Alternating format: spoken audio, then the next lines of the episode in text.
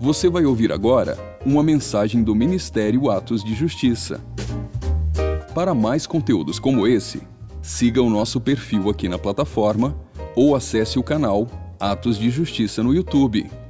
Aproveite e siga-nos também em nossas redes sociais. Que Deus te abençoe poderosamente. E lembre-se, viva todos os dias da sua vida por causa daquele dia.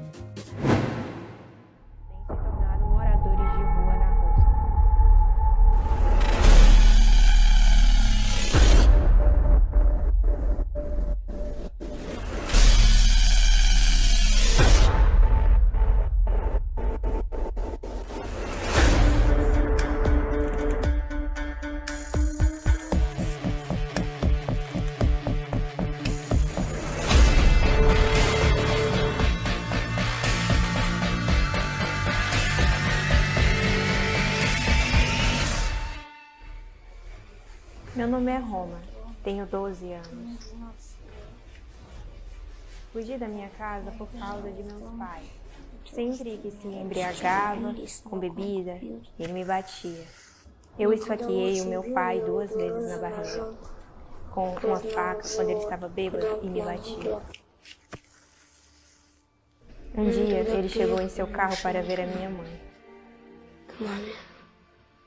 Ele a deu algum dinheiro. Perguntei a ela: Quem é este homem? Ela não me disse na primeira vez. Então ela me puxou de lado e me disse. Eu chamei papai, mas ele respondeu: Eu não te conheço, você não é meu filho. As meninas que vivem na estação ferroviária geralmente levam-se à prostituição. Frequentemente engravidam e deixam seus bebês, e então os bebês acabam como elas.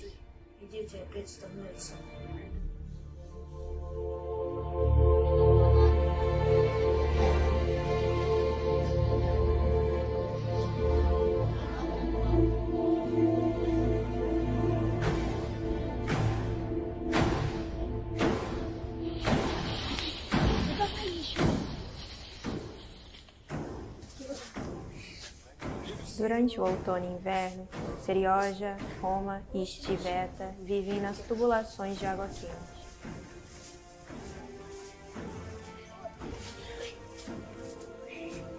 Metade deles querem viver em um orfanato normal, comer boa comida,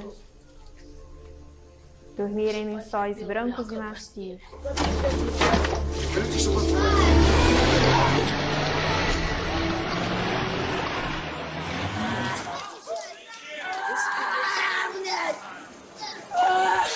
O comprou um pouco de cola e um policial veio até ele. Ele levou a cola do bolso e derramou tudo sobre a sua cabeça.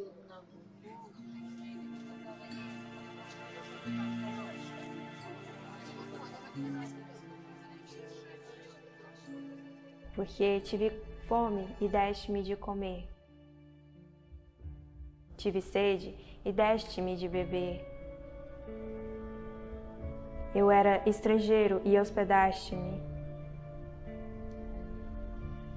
Então os justos lhe responderão, dizendo: Senhor, quando tivemos com fome e te demos de comer? Ou com sede e te demos de beber?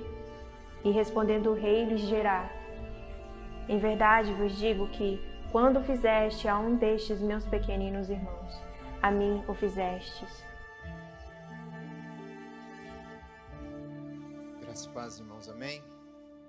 Baixe sua cabeça, feche seus olhos. Senhor, em nome de Jesus, eu quero, primeiramente, porque Tu és bom e a Tua misericórdia se renova cada manhã na nossa vida. Muito obrigado, Senhor. Muito obrigado. Muito obrigado por ter enviado Jesus para morrer por nós, para nos salvar e para que nós tivéssemos vida e vida abundante. Por favor, perdoa, Senhor, as nossas falhas e fale, Senhor, através da tua palavra aos nossos corações aquilo que o Senhor já trabalhou na minha vida. Em nome de Jesus, amém. Amém?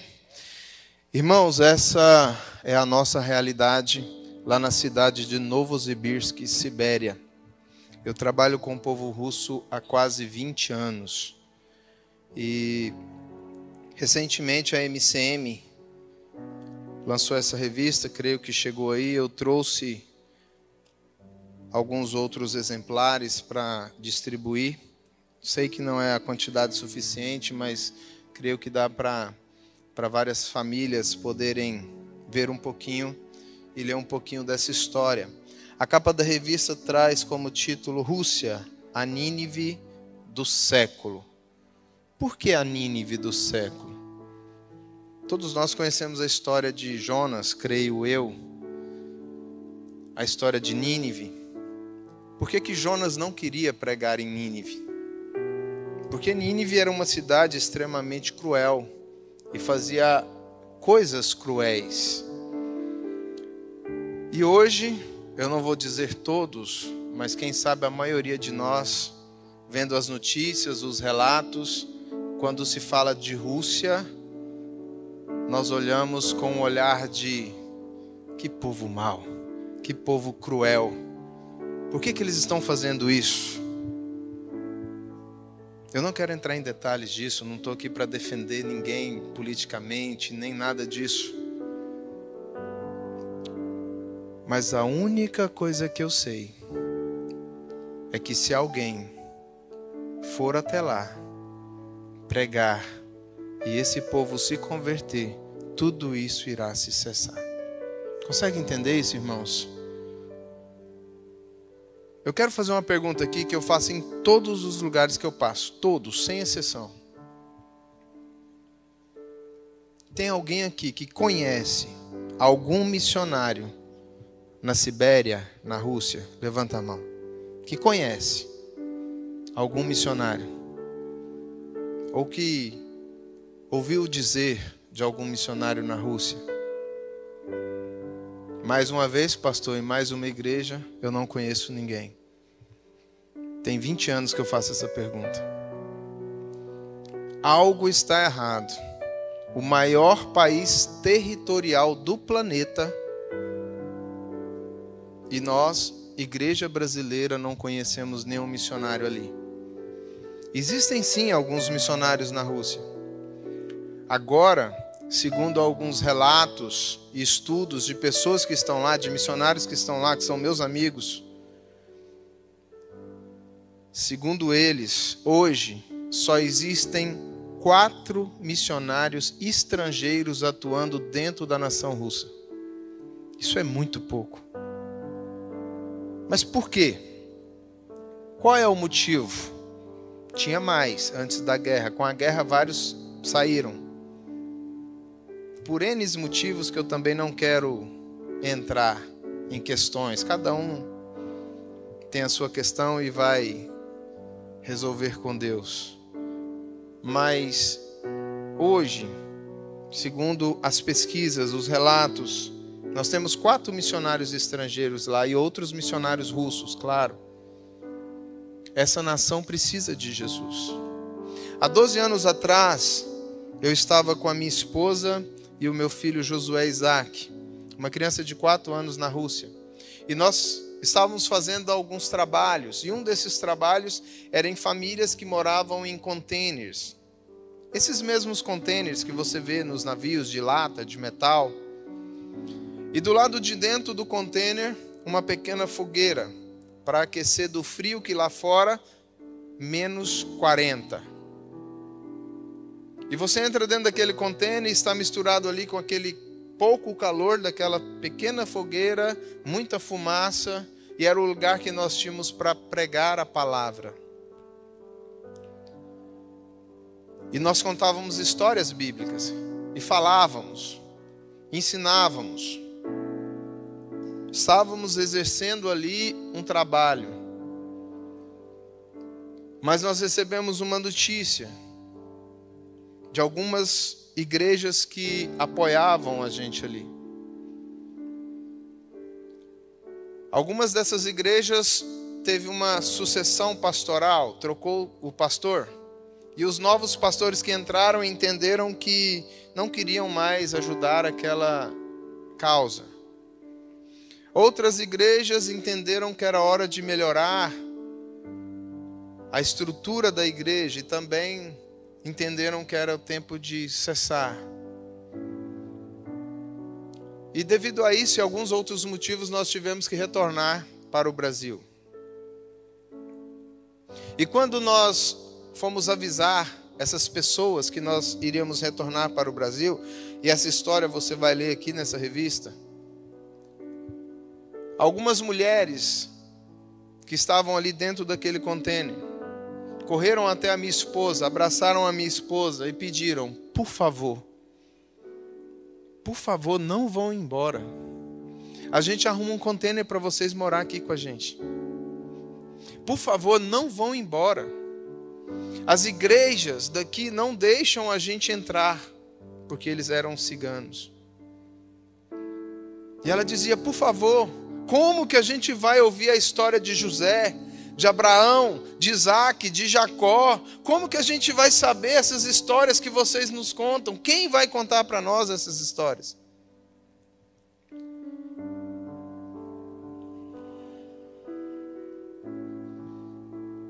Eu não gosto de lembrar disso. Eu chorei muito e choro até hoje. Assim como essas crianças que você viu nesse vídeo, nenhuma delas hoje estão viva. A maioria delas morreram congeladas. Outras assassinadas por enfermidades. Eu também não sei o paradeiro dessas mulheres. Eu sei de uma coisa: que eu, a minha esposa, os meus três filhos, estamos falando, Senhor, eis-me aqui. E a minha vinda aqui, é claro, nós vamos falar a respeito da palavra do Senhor e hoje é noite de milagres, amém? Segura o seu coração aí que hoje é noite de milagres. Mas a minha vida aqui também tem este propósito de pedir para vocês, por favor, em nome de Jesus, me ajude a voltar para lá. Quando o pastor José conheceu a nossa história. Creio que os irmãos, a maioria conhece a tia Zê, tia Zenilda. A Zenilda nos conhece há 25 anos e a Zenilda contou a nossa história para o pastor José, pastor José Rodrigues, e nós sentamos, conversamos, e ele disse para mim: Você precisa ir voltar para lá. Eu falei, pastor, é o meu sonho. É tudo que nós queremos Alguém chegou, um pastor chegou no pastor José e disse: Pastor, lá está em guerra, não é hora. E o pastor José olhou para mim e para esse pastor e disse: Agora é a hora. Se você quer fazer parte disso, procure o pastor, pastor de missões, converse com eles, comigo no final do culto. Amém? E por favor, em nome de Jesus, vamos olhar para a Rússia com o olhar de um povo que precisa de Deus. Amém? Glória a Deus. Aleluia. Abra sua Bíblia em Marcos, capítulo 5.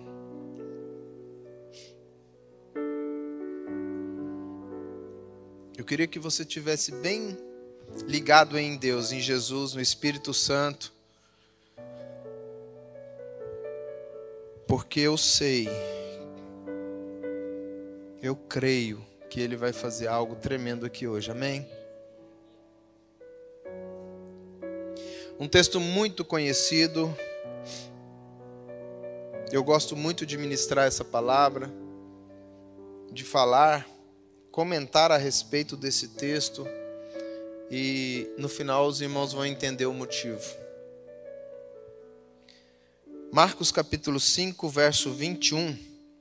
Eu vou ler alguns versículos aí a partir do verso 21 e peço que os irmãos permaneçam com as suas Bíblias abertas, que nós vamos trabalhar em cima desse texto aí. Amém? Diz assim: Jesus entrou novamente no barco e voltou para o outro lado do mar onde uma grande multidão se ajuntou ao seu redor na praia. Então chegou um dos líderes da sinagoga local, chamado Jairo. Quando viu Jesus, prostrou aos seus pés e suplicou repetidas vezes: Minha filhinha está morrendo. Por favor, venha. Põe as mãos sobre ela, cure-a, para que ela viva. Jesus foi com ele, e todo o povo seguia apertando-se ao seu redor. Amém? Esse é um texto bem conhecido, eu creio que a maioria, se não todos, já ouviram essa história.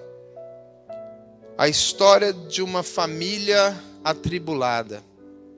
Uma família passando por um grande problema. Uma família passando por uma grande aflição. Qual era essa aflição? A sua filhinha estava tremendamente doente, à beira da morte. E nós temos aqui, dentro dessa família, algumas situações. Quando eu leio um texto, eu gosto de imaginar Sabe, eu, eu, eu, fico imaginando a situação, eu fico tentando pensar o que, que realmente estava acontecendo.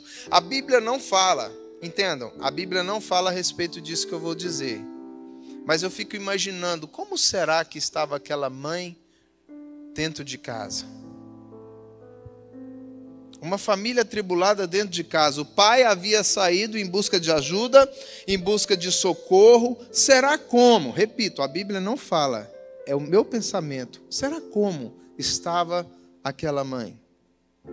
Talvez o pensamento dela fosse mais ou menos assim: será que Jairo vai conseguir chegar até Jesus? Será que Jairo, ao chegar até Jesus, ele vai conseguir convencer Jesus a vir à minha casa? Pensa, os pensamentos daquela mãe. Será que vai dar tempo disso acontecer?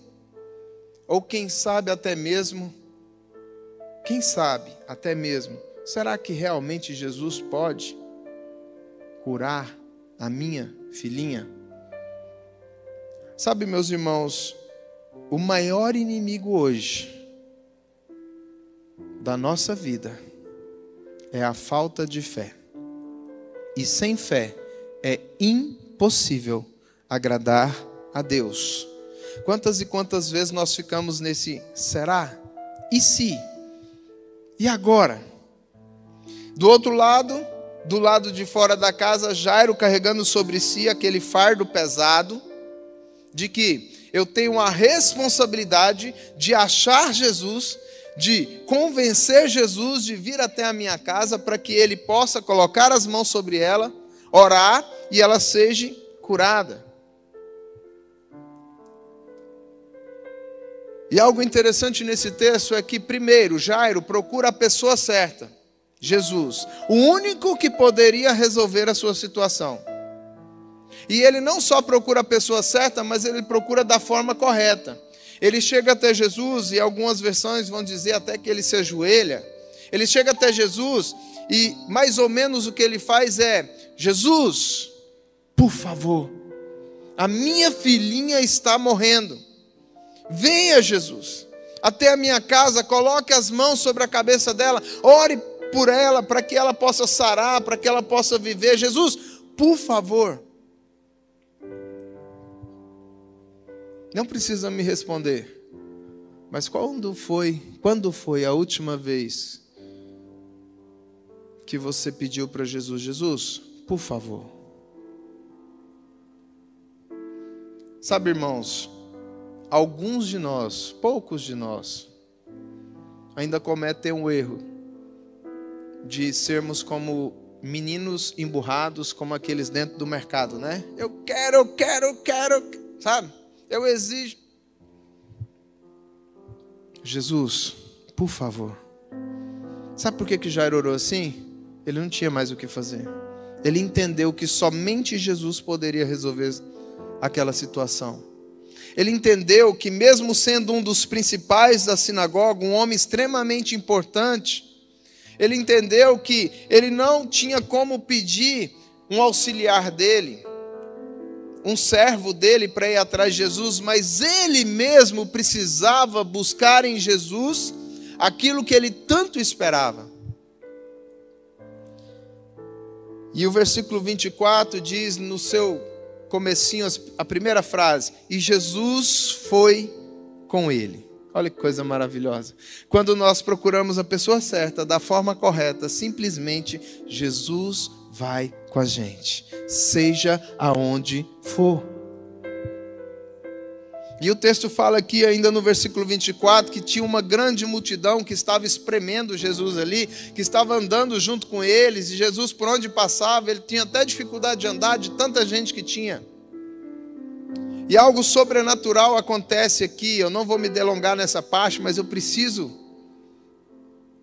falar dessa parte também, que está aqui no texto, que abre-se um parêntese nessa história e começa uma nova história.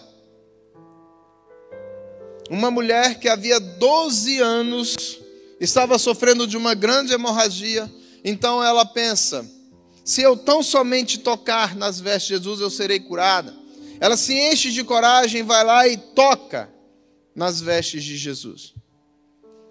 E Jesus andando no meio daquela multidão, as pessoas espremendo Jesus ali, Jesus para e diz: Alguém me tocou. Os discípulos, mas mestre, está todo mundo te apertando, está todo mundo. Não, alguém me tocou, porque de mim saiu virtude, porque de mim saiu poder. Eu oro todos os dias, irmãos. Senhor, me ajuda a te tocar, de forma que do Senhor saia virtude, de forma que do Senhor saia poder, de forma que do Senhor saia maravilhas, milagres, prodígios. Nós precisamos, irmãos, buscar isso em Deus. Nós precisamos buscar essa fé em Deus. Mas a história é sobre Jairo. Será que Jairo estava com pressa?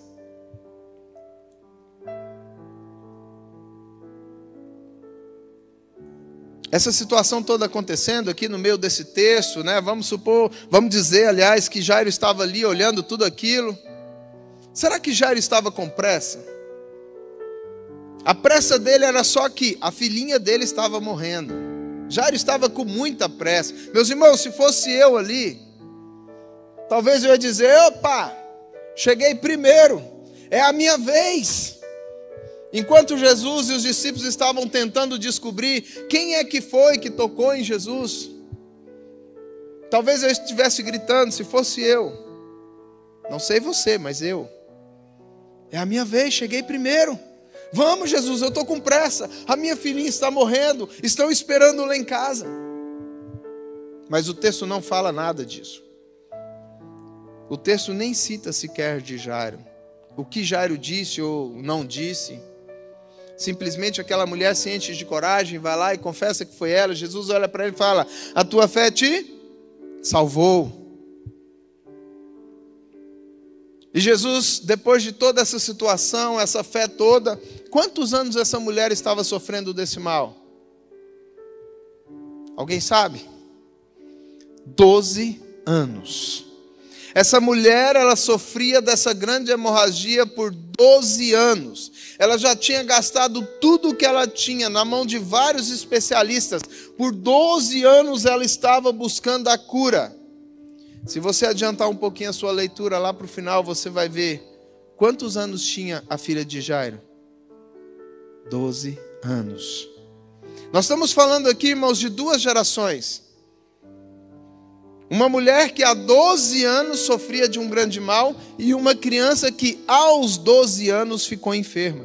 Aquela criança, na época em que ela nasceu, aquela mulher ficou doente. Aquela criança viveu a sua infância toda saudável e ficou enferma aos 12. E aquela mulher já havia 12 anos sofrendo daquele mal. E nós temos a forma errada de pensar e de questionar a Deus. Talvez eu, falar de mim, se eu fosse Jairo, eu ia falar: cheguei primeiro, é a minha vez, dá licença. Às vezes na igreja, tem alguém aqui que está há 12 anos na igreja, orando, orando, orando e buscando uma benção, e buscando isso e buscando aquilo. e ainda não chegou a sua hora. E aí chega um irmão ali, entra por aquela porta, vem aqui, entrega a sua vida para Jesus. Aí domingo que vem, ele pega o microfone e fala assim: Pastor, eu quero contar uma bênção. Aí você olha e fala: Ai, mas tá errado. Cheguei primeiro. Irmãos, não se trata de chegar primeiro ou chegar depois, não se trata disso. Se trata de Deus faz na hora dele, no tempo dele do jeito dele. E cabe a nós apenas fazer como Jairo. Jairo observou mais um milagre prodígio, e eu creio em nome de Jesus que Jairo, olha, ele pode curar mesmo. Vamos, Jesus, para minha casa, porque é agora. Olha, ele provou aqui agora. Consegue entender? Nós precisamos nos alegrar com o milagre e o prodígio na vida de outros. Mas vamos lá, a história é sobre Jairo. Jesus olha para Jairo e e aí, Jairo, para que lado que é? Para cá? Vamos lá para sua casa. E quando eles começam a andar rumo à sua casa, alguns da casa de Jairo vêm ao encontro deles. E aí olha para Jairo e diz: Jairo, não incomodes mais o mestre. A sua filhinha está morta. Eu não vou nem pedir para vocês imaginar isso. É a única parte da história que eu não quero que vocês imaginem. Jairo, a sua filhinha morreu.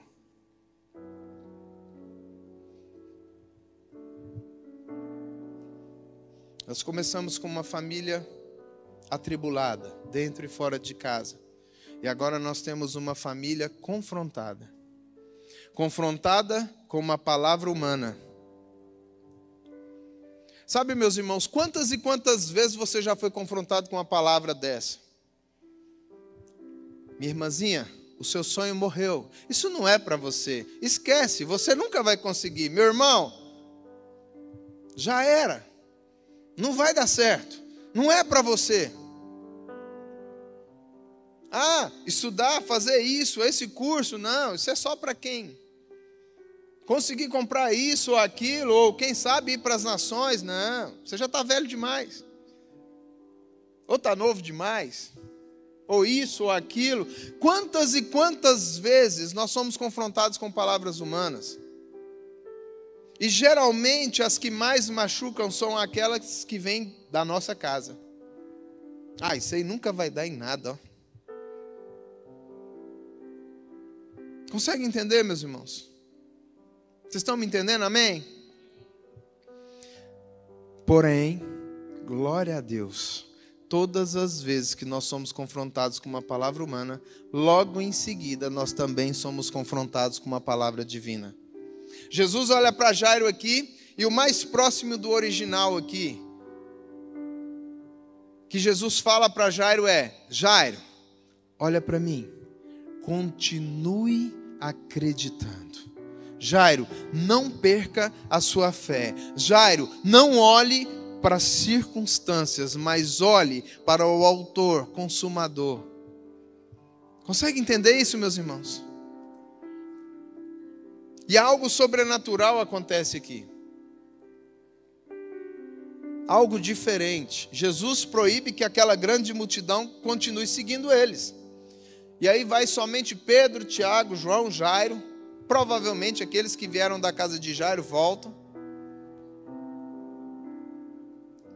mas ele proíbe que, com que aquela multidão siga com eles. Por quê? Qual é o motivo?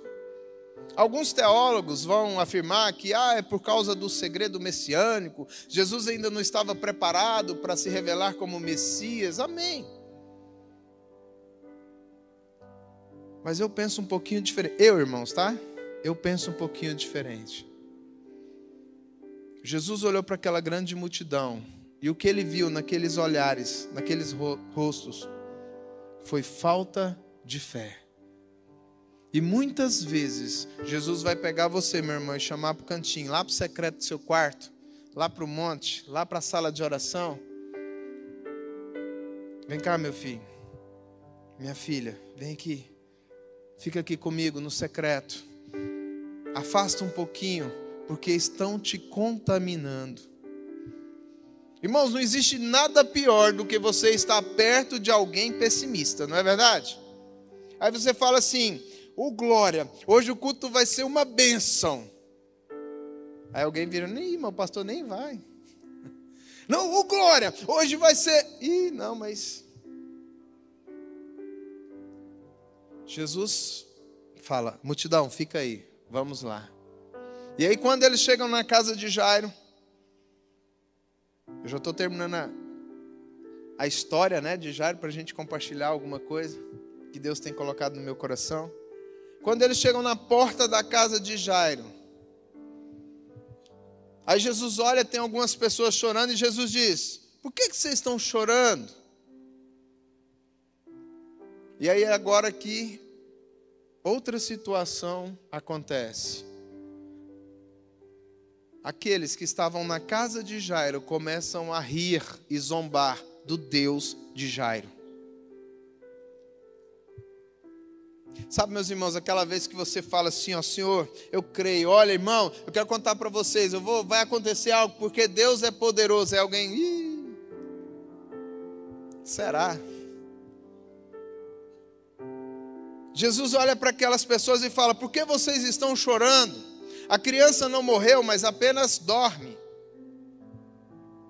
E eles começam a rir de Jesus. Mais uma vez, Jesus entra sozinho com Jairo dentro daquele quarto. E aí agora nós temos uma família abençoada. Abençoada com a presença de Jesus na sua casa, no seu lar. Imagine vocês, irmãos, Jesus entra ali por aquela porta, vem até aqui, sobe aqui, pega o microfone da minha mãe. Imagina só, né? E aí Jesus olha e fala assim: ó, hoje eu quero ir na casa de alguém. Quem quer receber Jesus na sua casa aqui? Eu acho que vocês não entenderam. Quem quer receber Jesus na sua casa? Glória a Deus. A grande questão, meus irmãos, é que você já tem Jesus na sua casa. E muitas vezes nós nos esquecemos disso. Ele já se faz presente na nossa vida o tempo todo. Ele está aqui. Quando você sair daqui e for até a sua casa, Ele irá com você. Por quê? Porque Ele abençoa você e Ele ama abençoar você. Então essa família, ela foi abençoada com a presença de Jesus dentro da sua casa, mas ela também foi abençoada com a cura tão desejada. Jesus olha para aquela menina e diz: Talita, come. E essa frase significa: Menina, eu te ordeno, levanta-te. Aquela menina com 12 anos de idade que estava ali deitada, ela simplesmente levantou-se daquele leito, daquela cama. Jesus pede para que dê algo para ela comer. E aquela família ficou maravilhada com mais um milagre prodígio de Jesus. Por que, que esse texto mexe tanto comigo, como eu disse? Eu quero contar uma história para vocês. Quando eu retornei da Rússia, quando nós fomos, foi eu, a minha esposa e o, o meu filho, Josué Isaac. Josué Isaac tinha quatro anos de vida. E o Josué Isaac é um peruano. Ele é filho de uma, uma mulher do Peru com um índio quechua, chefe de uma tribo quechua do Peru. E quando naquela região aquela mulher não quer uma criança, o que, que ela faz? Ela pega aquela criança, coloca dentro de uma bacia e coloca no rio e solta. E diz: levanta a mão e diz: Eu não matei meu filho, eu dei ao rio, e o Senhor vai fazer dele o que o Senhor quiser. E nós salvamos Josué Isaac de uma dessas situações. Ele tinha 20 dias de nascido. E pegamos o Josué Isaac com 20 dias de nascido lá no Peru pela primeira vez nos braços, nosso filho, nosso primeiro filho. A minha esposa era estéreo totalmente estéril. Os médicos diziam para ela: Você jamais, jamais poderá ter filho. É impossível. Não, doutor, mas se a gente fizer um, um, um, um tratamento, alguma coisa, isso e aquilo. E vários e vários especialistas no Brasil disseram: é impossível. Eu trabalhava numa, não vou falar o nome, mas eu trabalhava numa multinacional e a minha esposa numa outra multinacional. Nós tínhamos um ótimo salário. Tínhamos condições de fazer inseminações artificiais, que na época custava 20 mil reais. Nós tínhamos tranquilamente condições de fazer essas inseminações. Mas os médicos falaram: não resolve, não adianta, para vocês não tem jeito. Então nós decidimos fazer missões. Um dia Jesus nos chamou, lá na rodoviária, lá em Goiânia. Jesus nos chamou e falou: Olha, deixa tudo, deixa emprego, deixa tudo e faça missões. E um culto, num retiro, a minha esposa estava ali orando e pedindo a Deus filhos. E aí Deus chegou para ela e falou: Olha, eu quero que você renuncie o seu direito de ser mãe. Isso antes do Josué. E aquilo mexeu muito com ela, porque o maior sonho da vida dela era ser mãe. Nós tínhamos bons empregos, nós tínhamos condições de criar filhos. Financeiramente, eu estou dizendo, mas não poderíamos ter. Tentamos adotar e não conseguimos. Então, naquele dia, minha esposa, ela entendeu, ouviu a voz do Espírito Santo de Deus e ela foi ajoelhando, chorando. E uma outra irmã, que também não podia ter filhos, e falou para ela: Olha, eu estou renunciando o meu direito, a minha vez de ser mãe, estou passando para você chorando.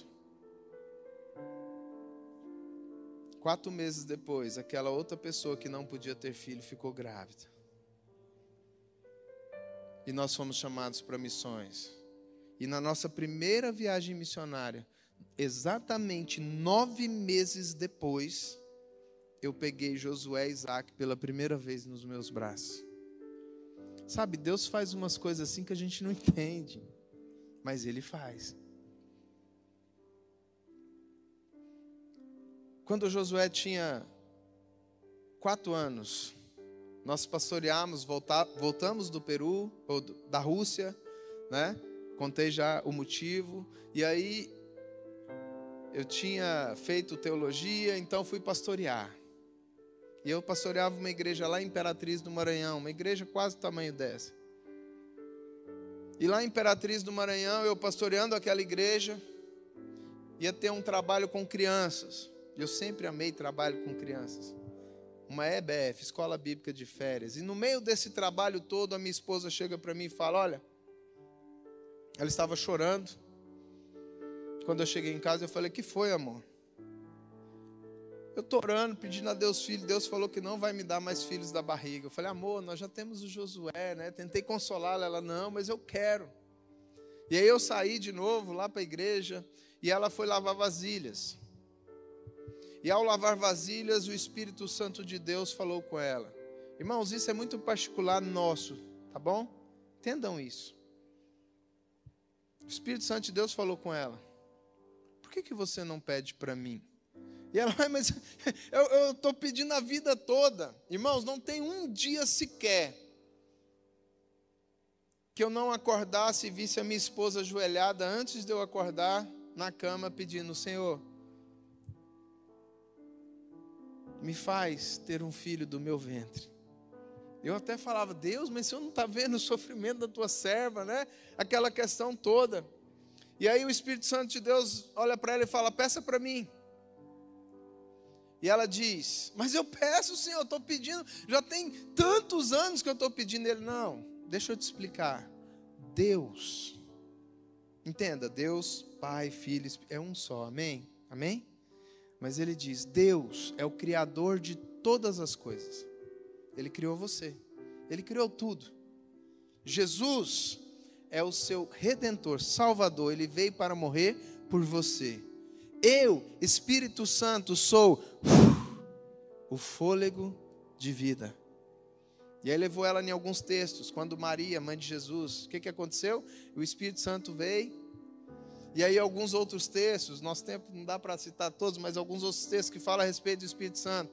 Ela, não, então tá bom. Espírito Santo, então eu vou te pedir. Eu quero ficar grávida. Ele, não, seja específica. E ela, tá bom. Pensa numa mulher usada, pastor.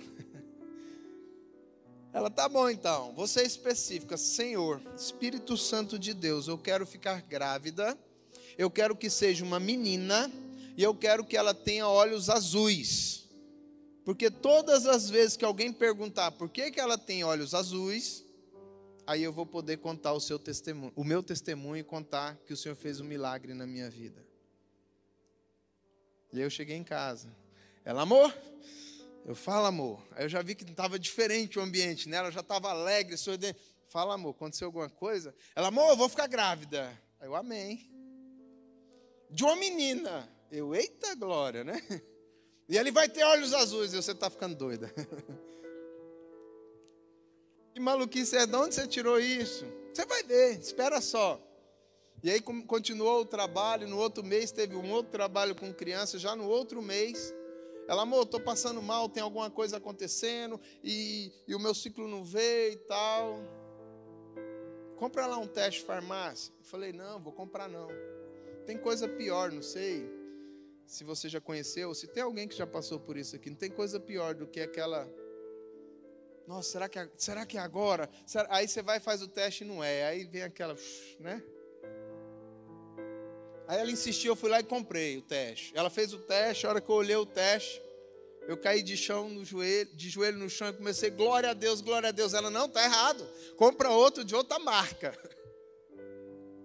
Eu, tá bom, Simone. Fui lá, comprei outro de outra marca, positivo. Ela, não, vamos para o hospital agora, eu quero fazer um ultrassom. Eu, tá bom, fizemos a ultrassom. E ela estava grávida. Grávida da Júlia Elisa. E ela ficou a gravidez toda falando: vai ser uma menina dos olhos azuis. Eu, tá bom, Simone, né? Eu já tinha escolhido até o nome do menino. E aí nasceu a Júlia Elisa. Quando eu peguei ela a primeira vez nos meus braços, Cadê a foto? Tem como? Tem uma foto aí? Joga a foto aí da, da Júlia Elisa. Essa menina aí. Quando eu peguei ela a primeira vez nos meus braços e vi esse olhão azul aí, eu falei: Meu Deus, Deus de milagres, Deus de promessas que não falha. Mas não acabou por aí, não, irmãos. Ainda tem alguns minutinhos aqui. Porque Deus vai fazer milagre hoje aqui. Você crê? Se tem alguma estéreo aí, já vai se preparando aí, que Deus vai fazer milagre aqui.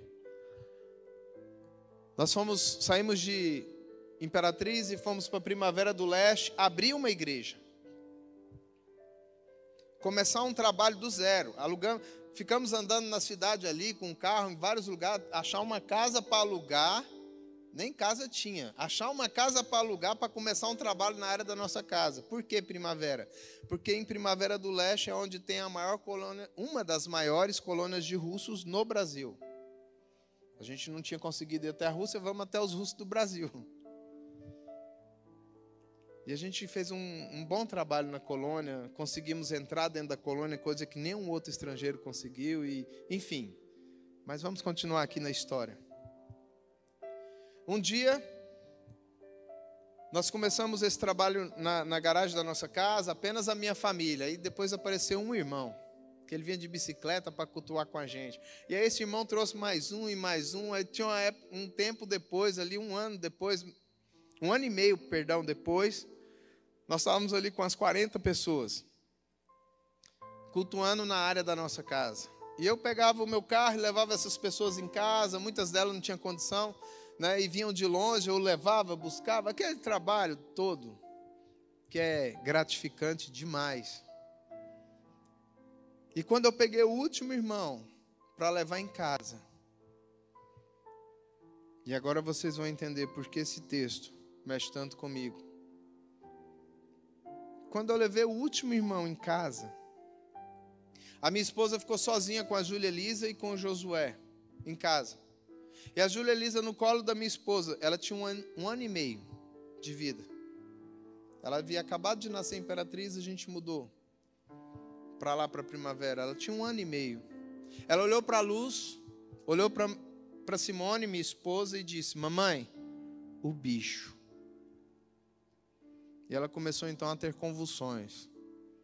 Ela começou a, a tremer e, e a babar e ter convulsões seguidas, uma atrás da outra, convulsões, e eu não estava em casa.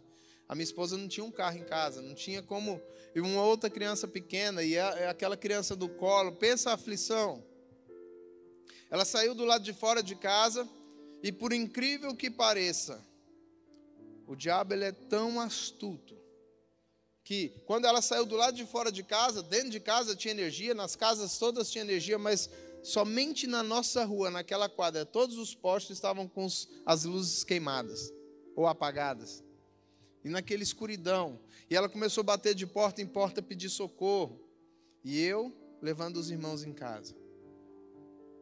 Pensa na aflição da minha esposa. Por isso eu imaginei aqui. Imagina a aflição daquela mãe dentro de casa.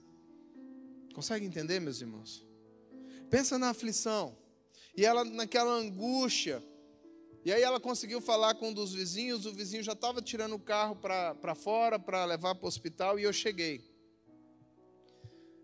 O vizinho ficou com o nosso filho Josué e nós corremos para o hospital. E no caminho do hospital ela vomitou.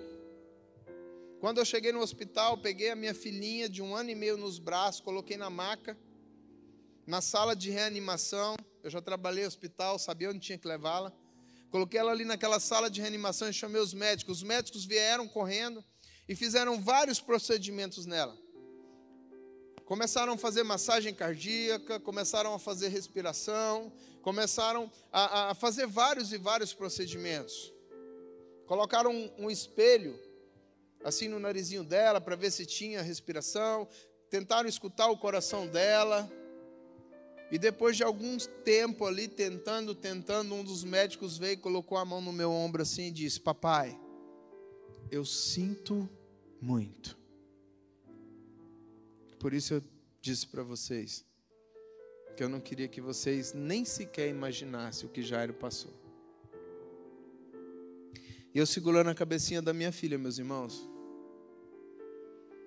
E aí, olhando aqueles médicos, eram quatro, cinco médicos que estavam ali tirando as suas luvas, tirando o seu jaleco, colocando assim do lado, e cada um passava e batia no meu ombro assim, aqueles tapinhas assim de eu sinto muito.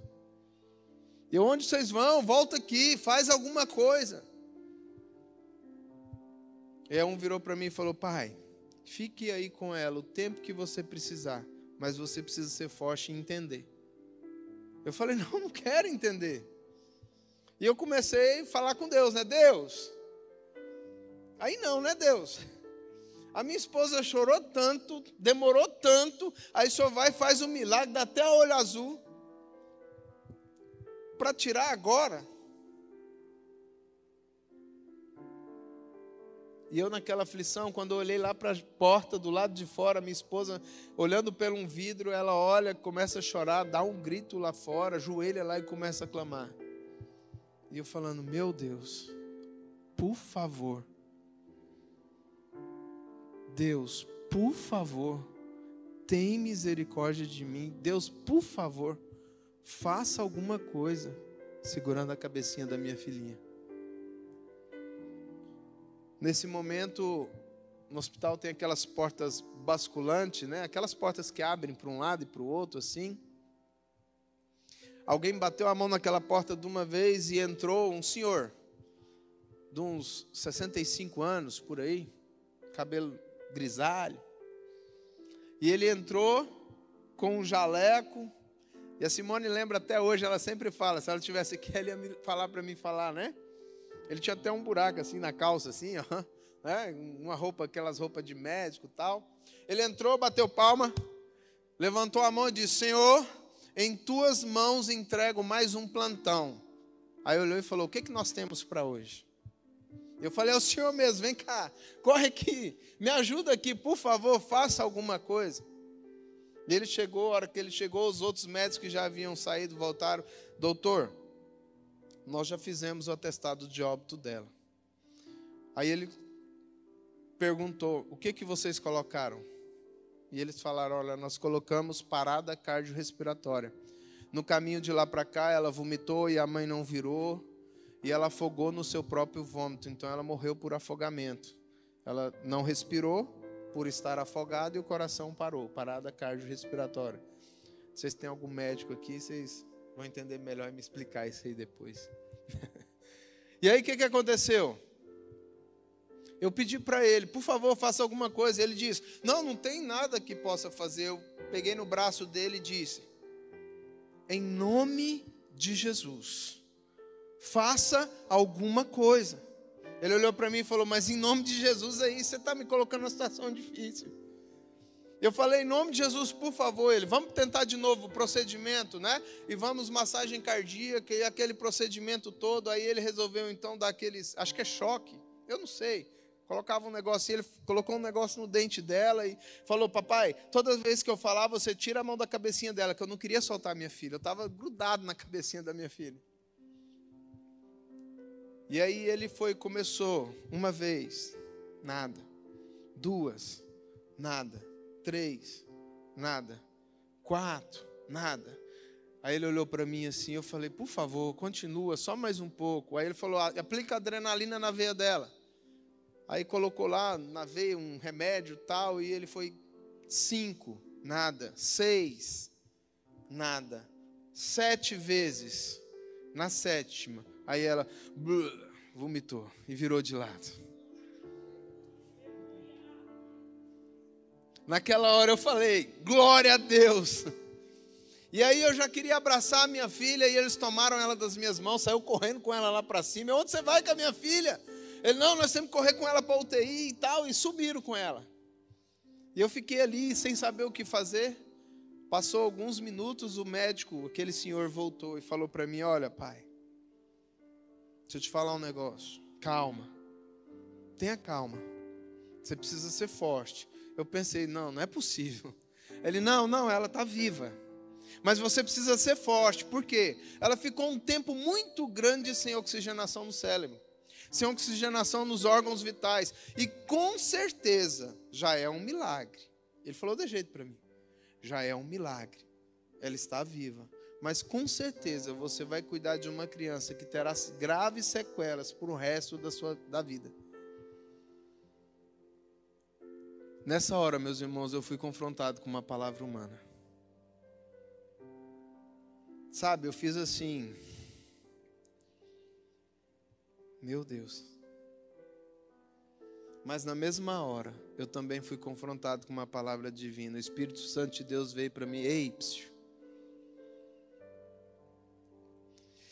Eu dei uma respirada, olhei para aquele médico e falei, doutor, Deus não faz nada incompleto. A boa obra que ele começou na vida da minha filha, ele vai completar para a honra e glória do nome do Senhor Jesus. Ele olhou para mim e falou assim: Amém. Então fica nessa sua fé. Eu fico e fico mesmo. Quem que já foi em encontro profético, é, encontro de pastores, né? encontro de mulheres em Caldas, esses últimos. Vocês viram uma menina loirinha dançando lá o tempo todo? Júlia Elisa, minha filha. Ela fez anteontem nove anos de vida. Totalmente perfeita, inteligente, sem nenhuma sequela. Sabe, meus irmãos, Deus faz ainda hoje. E Ele quer fazer hoje na sua vida.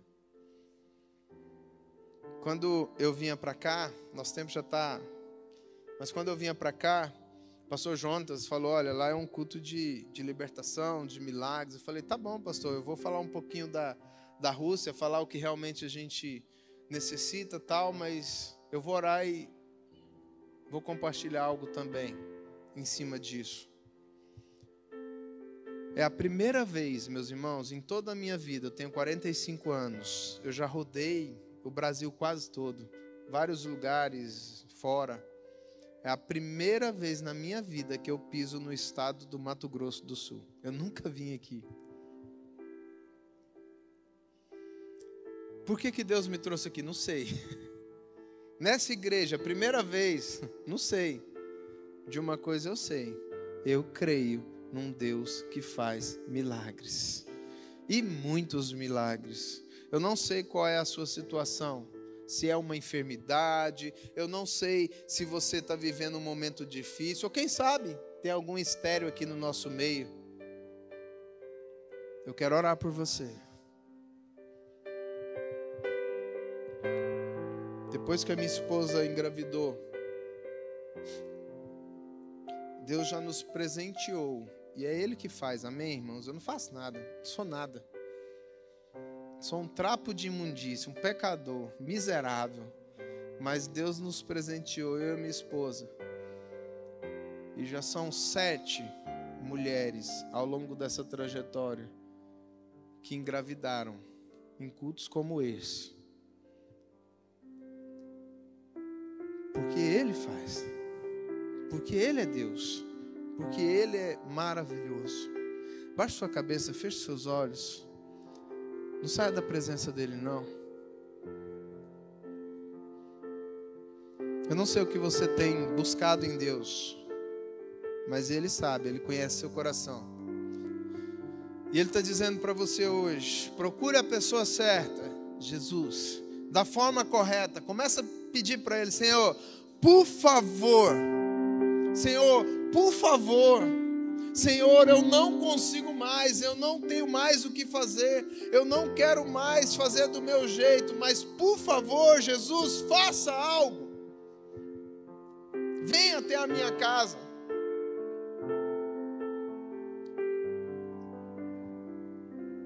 Sabe, todas as vezes que alguém falou para você que você não ia conseguir, todas as vezes que alguém falou para você que não ia dar certo, todas as vezes que alguém falou para você que isso não é para você, mentira de Satanás.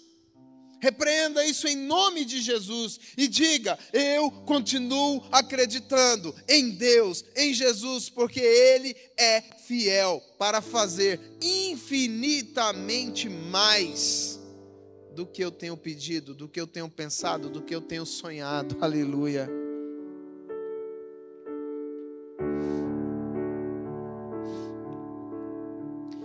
Ora, igreja, ora, ora, ora, ora. Peça para Ele, Espírito Santo de Deus, venha sobre esse lugar, sopra sobre esse lugar. É o Senhor, Pai. Irmãos, eu não posso fazer nada por você. Jairo teve que ir ao encontro de Jesus, é o seu momento de ir ao encontro dele. Eu não posso fazer nada para você, é você que tem que fazer. Começa a orar, começa a clamar, começa a dizer: Jesus. Talvez você precisa gritar como aquele cego, filho de Timeu: Jesus, filho de Davi. Compaixão de mim, por favor, faça alguma coisa, eu não aguento mais viver isso. Eu não sei o que você veio buscar, mas Ele sabe. E Ele separou essa noite de quarta-feira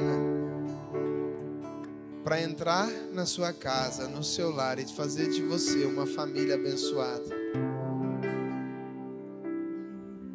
Continue orando. Se quiser falar em línguas, você que tem esse dom, fala, continua orando. Se quiser ajoelhar, se quiser ficar em pé, se quiser dançar na presença do Senhor, só não saia da presença do Senhor. Receba o milagre do Senhor.